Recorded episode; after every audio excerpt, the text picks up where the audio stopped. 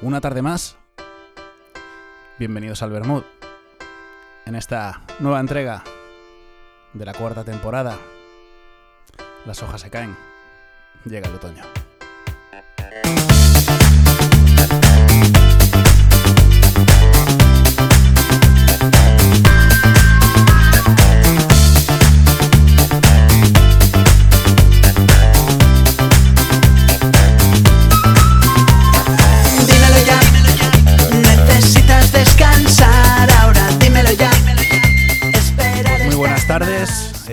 Decir que la invitada de hoy es madrileña, es cantante, compositora, guitarrista, teclista, también pintora. Vamos, es que lo tiene todo. Y ella es Ana Perrote de Heinz. Buenas tardes, Ana. Hola, buenas tardes. ¿Qué tal estás? La mujer que lo tiene todo. todo menos libertad. Eh, bien, estoy muy bien. ¿Qué tal tú? Bien, la verdad que aquí en, en- en Galicia estamos menos restrictivos que, que ahí en Madrid, así que no, no me puedo quejar. Ya, y todavía no hará mucho calor, ¿no? Es que aquí sigue haciendo mucho calor, desde que todavía agobia. No, aquí pega un bajón de temperaturas ya que por la mañana cuando sales de casa pues estás a 15 graditos, 16. La Rebequita. Eso es. Rebequita por la mañana y Rebequita por la noche. Bueno, Ana, te tengo que hacer una pregunta obligada, porque a ver, el comienzo de, de Heinz, que bueno, Heinz no era Heinz todavía. Eh, yo he, esta- he estado leyendo y tras un viaje por, por la costa, tú y, y Carlota Cosials os decidís a montar un grupo, que en ese momento se va a llamar Dears. ¿Cuándo es ese, ¿cuándo es ese chispazo, ese, ese clic en el que dices, oye, ¿qué pasa, Carlota? ¿Vamos a, ¿Vamos a montar un grupo o qué? Pues fue, fue bastante inesperado. O sea, mm, eh, ese viaje, nosotros éramos ya amigas, éramos íntimas amigas, y ese era el típico viaje de lo dejo con mi novio, me rayo y voy a otro lugar. Y, y me voy con una amiga a la costa, que probablemente mucha gente que me está escuchando haya pasado por eso, sobre todo cuando eres más joven. Eh, entonces, pues tal cual, eh, eso pasó, Carata lo acaba de dejar con, su chico y, fue como, venga, vamos a algún lado de la playa, miramos como un sitio barato que pudiésemos conducir y tal. El caso que de casualidad, eh, que Carlota, la madre de Carlota nos dejó su furgoneta, entonces nos sobraba como mucho espacio, o sea, una furgoneta para dos personas y por aquel entonces todavía no había BlaBlaCar, entonces... Eh, Carlota dijo, venga tal, me llevo eh, las guitarras, porque a nosotras nos gustaba mucho las la música en general, lo que pasa que yo sabía tocar tres acordes y ella ninguno, pero fue como, venga, nos llevamos, nos llevamos eh, la las guitarras y, y tal, pensando mítica cosa que nos sacas del maletero y se queda ahí para durante todo el viaje y no haces más que beber cerveza. Pues resulta que las sacamos, no sé por qué, eh, las sacamos en, en el hostal, además me acuerdo que era un, un hostal de esos que no sé por qué, porque era verano, pero estaba vacío, o sea, teníamos todo el hostal para nosotras. Y, y de pronto, eh, pues nos sacamos los acordes de Ir en mí, que estoy segura que no son los acordes reales, pero más o menos, o sea, como, como pudimos, y, y se los enseña a Carlota. Entonces eh, empezamos como a tocarlo una y otra vez hasta que nos iba como saliendo mejor y de pronto fue como, ay, si tú cantas esta parte y yo luego la otra, bueno, vale, pero espera, y si tú te sobrepones aquí, no sabes, como que empezamos a, a- a disfrutar mucho de repartirnos y de la dinámica de, de cantar las dos y tocar las dos. Y claro, entonces nosotras emocionadísimas, o sea, engoriladísimas, en "Buah, esto suena genial, una puta cover de, de, de Dylan, ¿sabes? Esto suena genial, tal, Buah, y si tocamos esta, que nos sacamos como tres canciones, literalmente tres, y con nuestro morro, eh, con todo nuestro morro, fue como, oye, y si nos ponemos en la calle a tocar y pedimos dinero. Total, que nos fuimos al paseo marítimo de Denia y, y tal cual, pues nos, nos sentamos ahí y, y- y pusimos, pues, no, no creo que era una gorra, pero vamos, te puedes imaginar, ah, la funda de la guitarra, claro. Y la pusimos ahí y el caso es que nos dieron 30 pavos al final, al- de brillo brillo, y con eso... eh, con eso nos pagamos el, el la- viaje de vuelta de gasolina. Entonces, claro, fue- para nosotros fue como una señal de, tío, nos hemos, entre comillas, pagado este viaje con esto, hostia, y veníamos como emociona- claro, emocionadas, pero en plan que incluso cuando íbamos a la, a la playa y nos metíamos dentro del mar, dentro del mar estábamos revisando lyrics eh, la una a la otra, ¿sabes? Como ensayando eso porque no podíamos, incluso nos queda, quemamos como la espalda con la forma de, de la guitarra de sostenerla, o sea, muy, muy obsesionadas de verdad. Eh, y claro, fue en, en ese viaje que, dijimos, oye, ¿y si montamos un grupo? y nos pusimos como un objetivo de, venga, antes de que acabe el año, intentamos dar un concierto, ¿sabes? Nosotros siempre hemos funcionado muy así desde el primer puto día, de que fue así, de un objetivo y, y a muerte con ello, y, y, así empezó todo. Esto, si no me equivoco, es en, en 2011.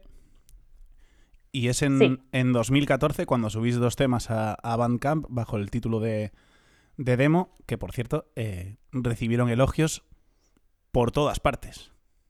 Sí, sí, justo. O sea, eh, claro, empezamos, que como esta historia empieza muy bonita, pero esos dos años de, de vacío existencial fue porque dimos no uno, sino dos conciertos y el segundo fue tan horroroso, pero tan horroroso, en plan, nos sentimos tan avergonzadas, tan, o sea, como, eh, bueno, fuera, fuera de contexto total, o sea, horrible, horrible, lo pasamos tan, tan mal que ni volvimos a hablar del grupo, seguimos siendo amigas, por supuesto, y yendo a conciertos y que nos pero el grupo desapareció por sí mismo, por su propio peso, y, y fue a los dos años de, de esa primera amago cuando ya empezamos a componer canciones y pues, efectivamente compusimos eh, pues Bambú, Tripigam, Castilla San Granero y, y, poco más y las grabamos malamente con Diego García, Diego de los Parrots y las subimos a internet y de pronto al día siguiente pues lo que tú decías nos, sabe, nos había mandado un email la NME y Line of Best Fit y a la semana siguiente bla bla bla como que se empezó a generar una bola de nieve súper fuerte y es en ese, en ese, mismo año cuando el grupo se crece, ¿no? El grupo crece y pasáis a ser las cuatro que sois ahora con la incorporación de, de Ade y de, y de Amber. Y de Amber. Y nada, Justo, y, se, sí. y se incorporan y como si nada lo que hacéis es eh, ganar el festival Make Noise de Malasaña. Como si nada. Ya. En nuestro primer concierto. Es que es, es, que es la leche. No solo. Ya, es que además no era solo el primer concierto de la banda, sino que era el primer concierto de todas individualmente, porque lo, que, lo de que habíamos hecho Carlota y yo, esos dos horribles, era en el restaurante vegetariano de su tía, literalmente después de cerrar a las 12 de la noche apartando unas mesas y el otro apartando el billar de la Vía Láctea de, de Madrid porque el, el, dueño nos dejó, ¿sabes? O sea, de verdad la, el primer, primer concierto y, y, joder, menos mal que me acuerdo también, me alegro mucho porque me acuerdo muy, muy bien de ese concierto, de, claro, estaban todos nuestros amigos, al final llevamos trabajando en el proyecto pues eh, unos seis, siete meses o así, Carota y yo, y, y, con las chicas pues otros dos meses y, y claro, cuando te digo trabajar era de verdad obsesión de cada cosa, o sea, cada minuto libre lo dedicábamos a Heinz eh, así que sí, fue muy, muy loco ese concierto, de, sobre todo estar rodeada de tantos amigos. Ya vino, de hecho, el, el sello discográfico con el que seguimos hoy en día, eh, volaron desde Inglaterra a venir a este concierto. O sea, fue, fue de verdad, eso sí que fue de película. Y decía, decía al principio, Ana, que comenzasteis llamándos Dears y luego disteis el cambio a Heinz, pero cuenta, yo, yo la sé, pero ahora habrá mucha gente que no lo sepa. Cuéntanos la intrahistoria de, de, por qué este cambio, por qué hubo un cambio de nombre. Se me revuelve del estómago. Oh, Canadá. Eh, total.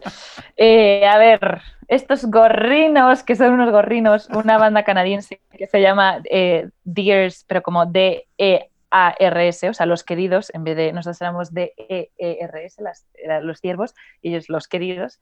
Pues los queridos hijos de su madre, de pronto nos llega, nos llega nuestro manager de aquel entonces y nos, nos dice, oye chicas, ¿os podéis sentar? Y esto ya era, yo qué sé, un año dentro de, pues un año después de sacar la demo o algo así, ¿vale? O sea, ya llevamos bastante, entre comillas, de, joder, que eh, justo ese primer año tuvimos muchísima prensa, muchísimas giras, o sea, ya, digamos, habíamos como trabajado nuestra imagen y habíamos trabajado ese nombre, ¿no? De, que teníamos. Y de pronto nos sienta nuestro manager y nos dice, oye, llevo un par de semanas hablando con con unos abogados que me escribieron. Al principio nos quería asustar, pero es que creo que no se va a solucionar. Hay un grupo canadiense que se llama The Beers y que nos está amenazando a, eh, con denunciarnos si no nos cambiamos el nombre, porque la ley en Estados Unidos funciona por fonética y no por significado o ortografía. Claro, y nosotras en plan, a ver, no, esto es broma, con toda nuestra fe pensando, a ver, seguro que si les mandamos un mensaje, seguro que lo entienden. Esto seguro que es cosas de managers y de abogados de película. Total, nos, nosotras, les, lógicamente, les mandamos pues, un email o no sé cómo les, les, contactamos y pues estoy diciendo, por favor, os podéis imaginar lo que implica para una banda que está empezando ahora mismo y que tiene justo una oportunidad. Eh, cambiar el nombre, cambiar de identidad, todo no sé qué, y de pronto nos contestaron que Nanay de la China, que, que ni de coña, que era por los derechos de sus hijos, no sé qué, bueno, en fin, una película que se montaron que efectivamente nos tuvimos que cambiar de nombre en ese momento, pero bueno, eh, al menos eh, fue antes de, de sacar el primer disco, porque nos podía haber pillado, ahí sí que ya la cagas. Ya, ya, ya. Ya, porque ya no, ya no, te, ya no te hubiesen avisado estos cabrones. Claro, nos pilló justo un poquito antes, así que dentro de lo malo, pues eso. Y en verano de, de 2014, Ana, eh, dais vuestro primer concierto en Londres. No digo en Conde Duque, en Londres. y, Sí, y sí, se eh. y además se unirían Francia y Alemania, siendo teloneras, por ejemplo, de Black Lips, de, de Libertines. De 0 a 100 en nada, Ana. Una Sí. pasada, ¿no? Sí, todavía recuerdo, claro, cuando en- ese momento que, claro, teníamos mucha atención y como muchos ojos en, la, bueno, no en la nuca, pero en general muchos ojos en, nosotras, recuerdo como la sensación eterna de que la gente nos pregunta, los, los entrevistadores nos preguntasen, ¿cuánto tiempo lleváis de banda? Y nosotras contestar, cinco meses, seis meses, ocho meses, diez meses. Claro, o sea, como, como estuvimos tan activas durante un año y, tuvimos tantas oportunidades ese mismo año, lo recuerdo como la sensación de que nunca íbamos a cumplir un año, ¿sabes? De que siempre íbamos a ser un grupo que llevaba meses, meses y ya estaba, pues eso, tocando con, toda esa gente y por todo el mundo. ya. La leche. Y si, y si 2014 fue, fue la leche, eh, 2015 no se quedó corto, porque hacéis una gira mundial eh, que, os to- que tocáis países como Tailandia, eh, Australia o Estados Unidos. O sea, se vienen festivales como el Arenal, se viene el Festival Internacional de, de Benicassin. Vamos, una, una locura. Sí, Glastonbury también, ese verano. Madre mía. Me Sí. dejo, me de- me dejo el, el- el rey. Ya, no, eh, fue. Ya, es que la verdad que los comienzos de Heinz es una puta locura. Es, es- me sigue pareciendo a mí también Es que te súper, súper fuerte iba a que decir, sois- todo eso. sois, sois, sois muy buenas. Os lo merecéis. Pero cuando se empiezan a hablar de destinos como estos que te acabo de decir, cuando lleváis apenas meses, casi un año por esta- a estas alturas más o menos, me imagino, ¿cómo, ¿cómo os quedáis cuando os dicen, oye, que hay la oportunidad de que os vayáis a tocar a Estados Unidos? a-". Nos cagábamos por las esquinas, literalmente. o sea, claro, nosotras, o sea, somos un grupo, pues, no sé, somos personas que creemos en, en nosotras mismas, ¿no? Creo, yo también creo que somos muy buenas y que hacemos algo diferente y, o sea, sobre todo eso, que, que ofrecemos cosas diferentes que, que no veo tanto en, en otros grupos. Y, mm, pero claro, eso no quita que no tengas esa experiencia, esa seguridad y esas tablas de estar en un escenario porque claro, lo normal, pues eso es que tu cuarto concierto sea para tu, enfrente de tu tía y no en, en Londres, como estabas diciendo, o el número, el número de Libertines, el de Libertines en París, me acuerdo que era el número 30, ¿sabes? De verdad, 30 es muy, muy, muy, muy poco en general. 30 veces haciendo algo es muy, o sea, algo tan, tan específico como dar un concierto es, es muy poco.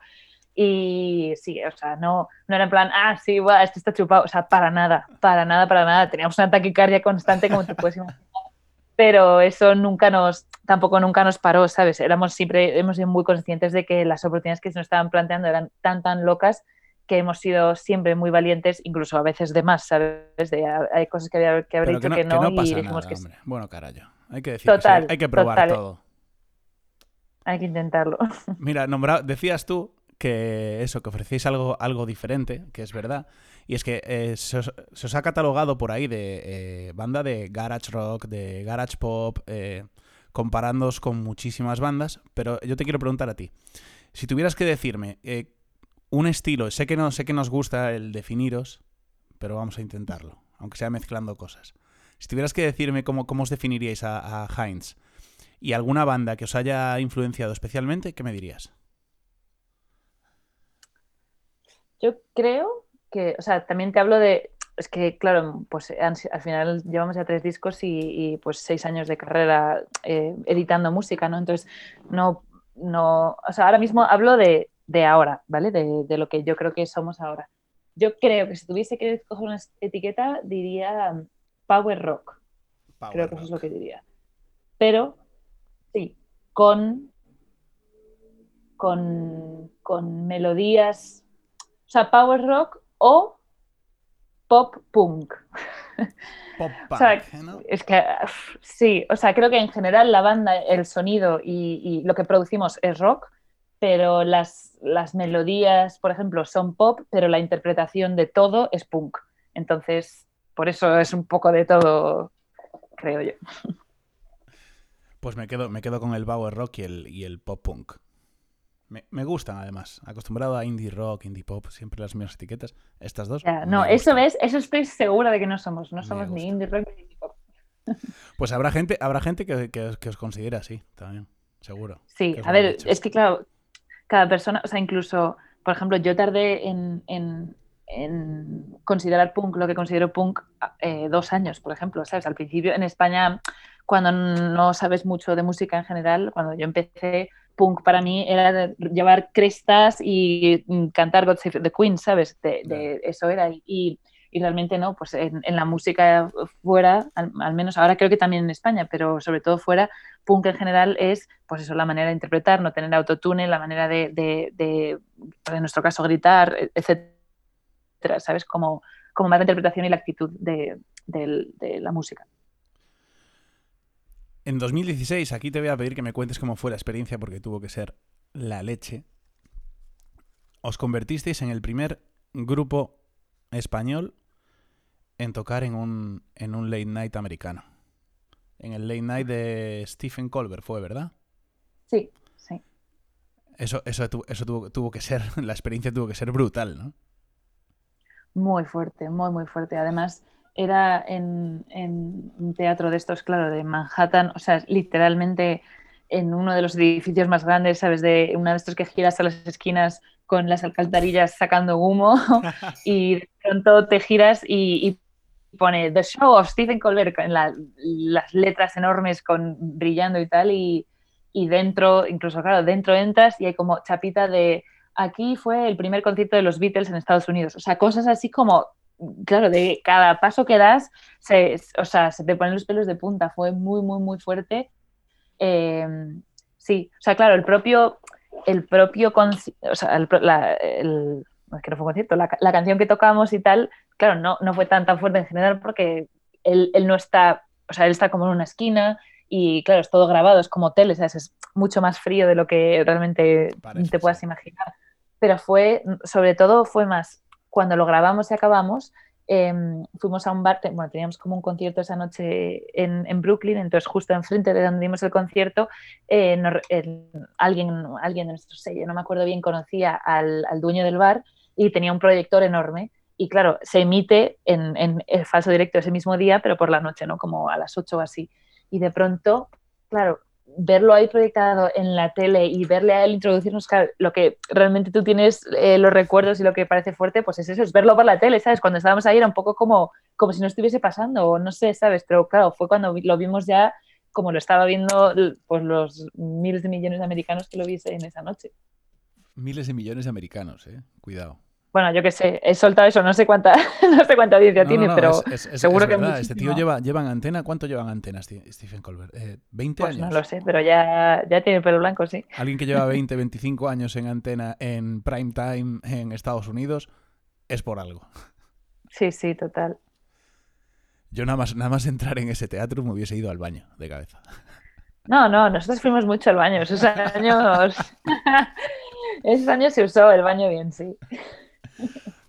Y nos acercamos ya a- a- al tiempo real, porque este 2020 publicáis eh, The Pretty Scores, Sí, si no me equivoco, ¿sí?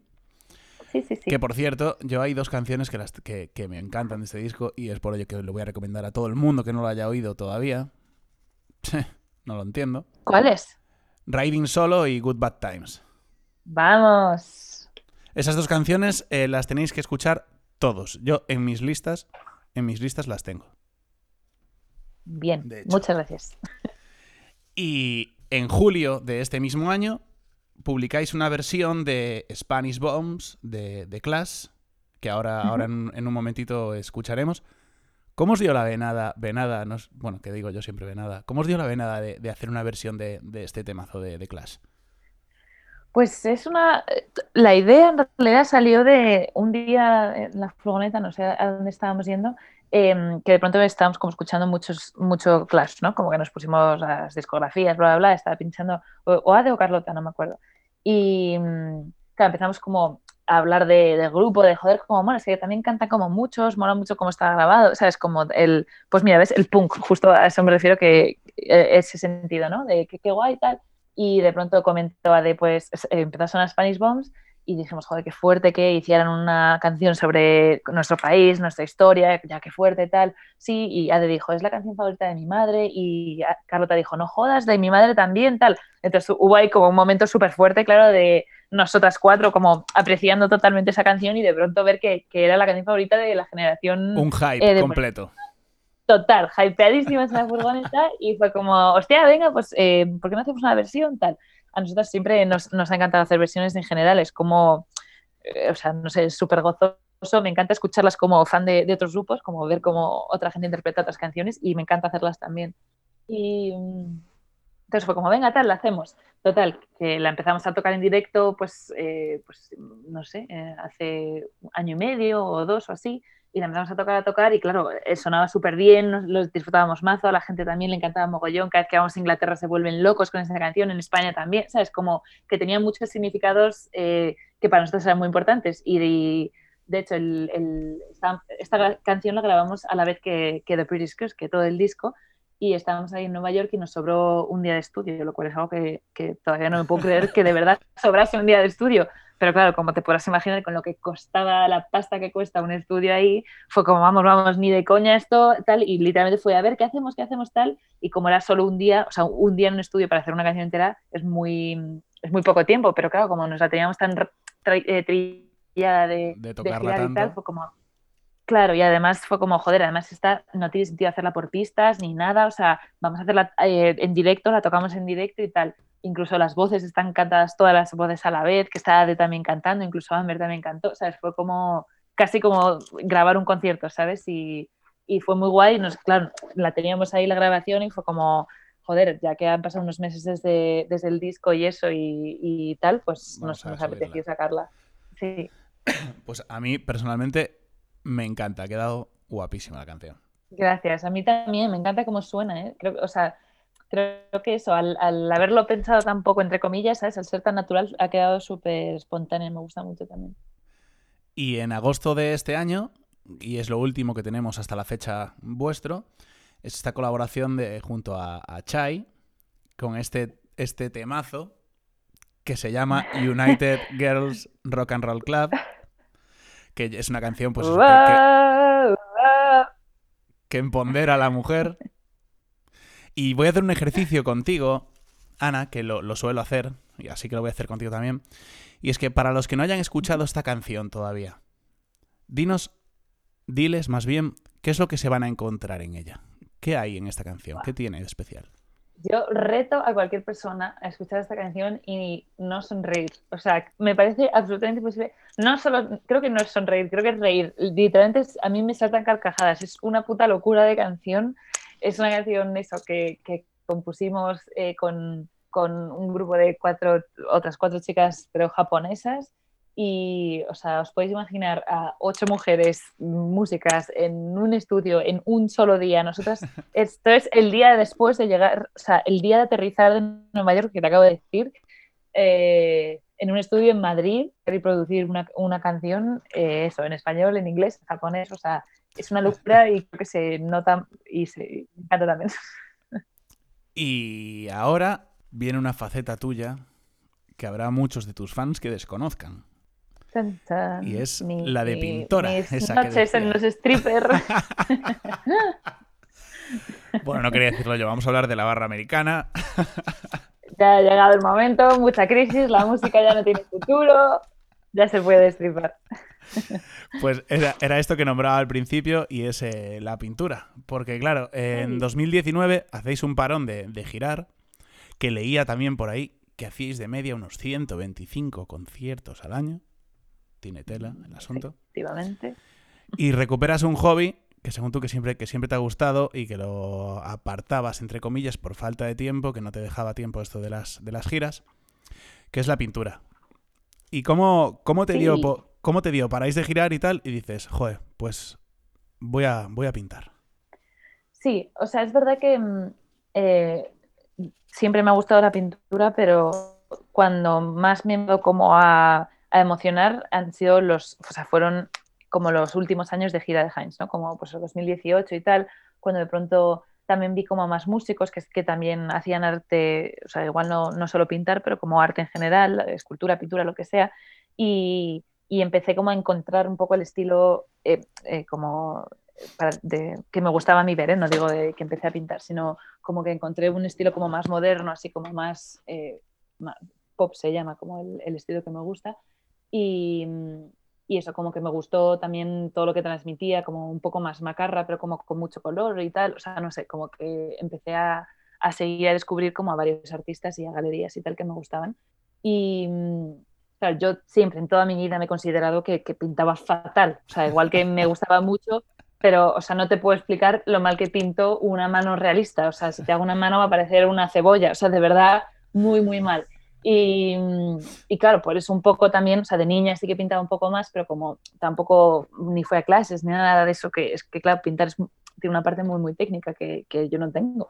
Y entonces, claro, pues como que no, no, desde niña no había vuelto a pensar en, en pintar, sino era como, pues es algo que me gusta. Y de pronto cuando eh, descubrí como este tipo de, de, de cuadros, fue como, hostia, pues claro, es que no son realistas, no están explicando lo mismo, están ofreciendo como otra cosa y tal. Y fue como, pues igual esto puedo hacerlo, como empecé a darle vueltas y hacer como sketches y tal. Y efectivamente, pues en cuanto dejamos de girar, empecé a pintar, empecé a pintar unos chustas que no te puedes ni imaginar. Y poco a poco encontré un poco un estilo y, y como combinaciones de colores y como cosas, pues un poco lo mismo que con la música, cosas que, pensa, que pienso que, que, que, pues que son mías y que tampoco veo en todas partes, ¿no? Y, y, me lancé y pues eso, todo ese año que estuvimos como componiendo y viajando, pero un poco más en casa, eh, como desarrollé mis talentos y, y, luego cuando ha sido este año cuando con la, con la cuarentena y tal que, que, pues claro tuve mucho tiempo y fue como venga no, nunca había como publicado bien ninguno de los cuadros era como o sea, es, claro es algo que lo quería hacer bien no hacer como una presentación un poco oficial al mundo y que, no, que saliese un poco de mis, mis cuatro paredes y pues me, me, hice la web y todo, que también aprendí a hacerla de cuarentena. Me lo hice todo, me lo diseñé y dije, venga, lo loco, lo publico, si total, mm, como lo hago para mí, da igual, o sea, que lo publico y eso.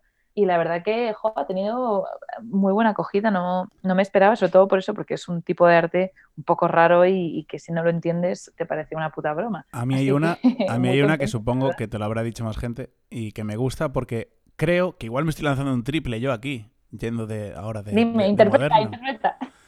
Es la de la. Pues supongo que te lo habrá dicho más gente, repito, es la de la cajetilla de Malboro.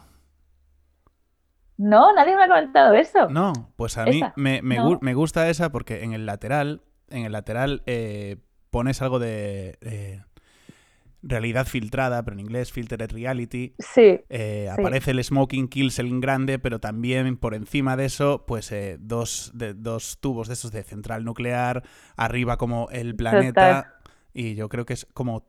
Lo entendí yo así, como un mensaje de sí, el tabaco mata, pero hay que estar al loro también de esto y de esto, porque la, es la realidad filtrada.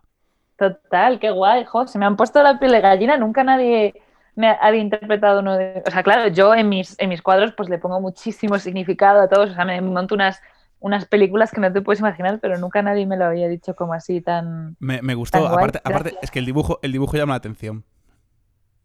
Llama la atención guay, y, gracias, te, sí. y, es cuando te paras a verlo bien, cuando creo que entiendes ese mensaje que, que quieres lanzar. Sí, sí, la verdad que es un poco por casualidad, o sea, no por casualidad, porque es algo que también me mueve mucho, pero la mayoría o todos mis cuadros, uy, qué rayada, creo que todos mis cuadros tienen un, un, sentido como de crítica, entre comillas, medioambiental, o sea, o crítica o, o risa, o sea, un poco como de, de, humor, un poco, no sé si cínico, de, sí, como de medioambiental en general, como sociedad de consumo, de sí, marcas sí, pero y de lo de, lo, de, lo de cínico puede ser, sí, total. Sí. Pues te voy a poner una canción ahora que es esta de la que hablaba antes Ana y es eh, la canción, la versión de The Clash favorita de vuestras madres, un beso para todas ellas, que se titula Spanish Bombs.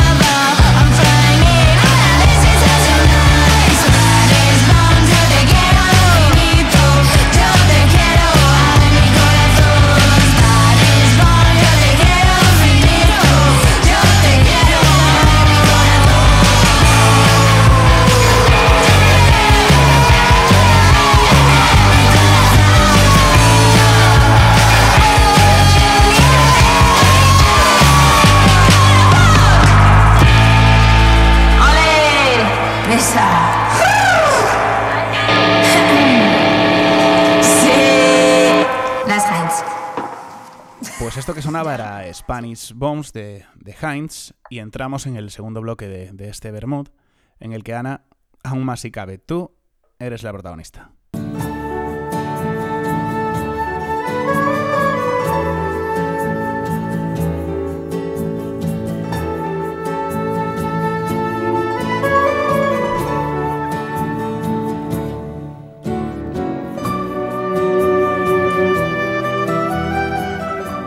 Bueno, Ana, pues es tu turno de, de lucirte como chef, como artista culinaria.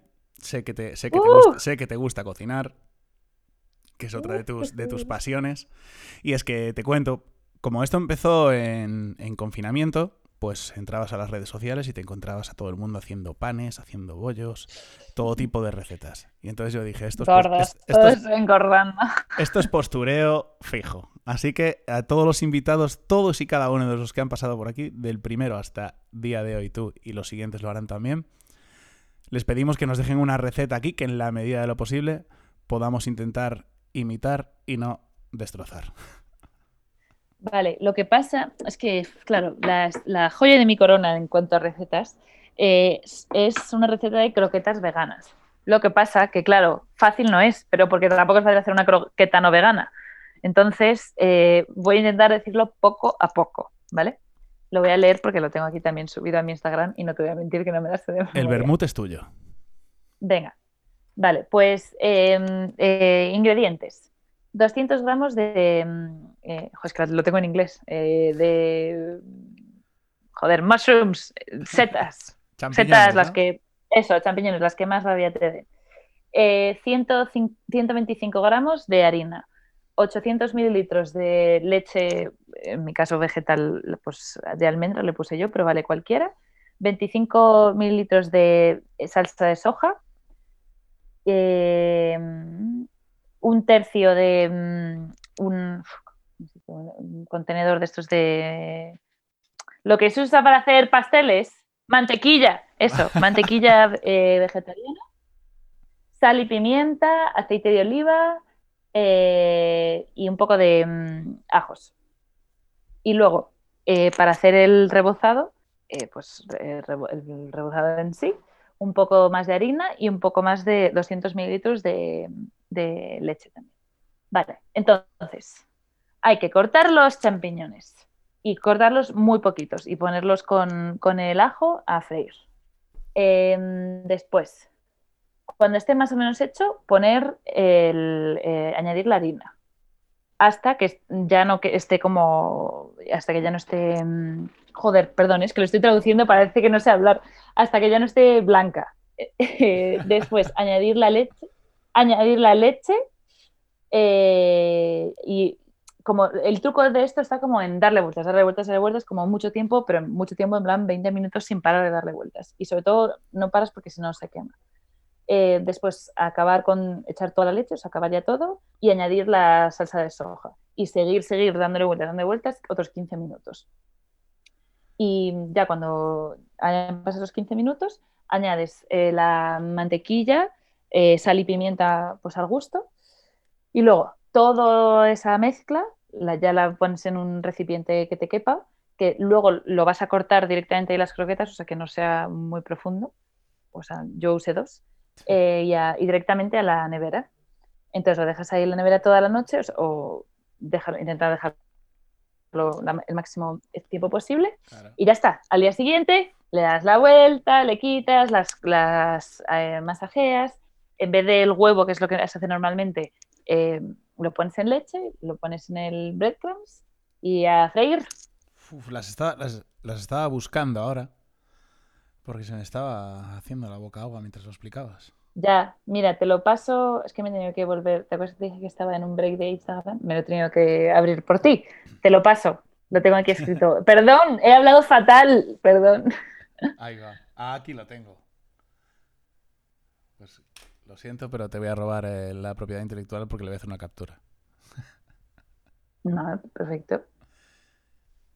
El otro día, Ana, estuvo aquí de, de invitado Cookie Alegre y como todos, dejó esta pregunta para ti.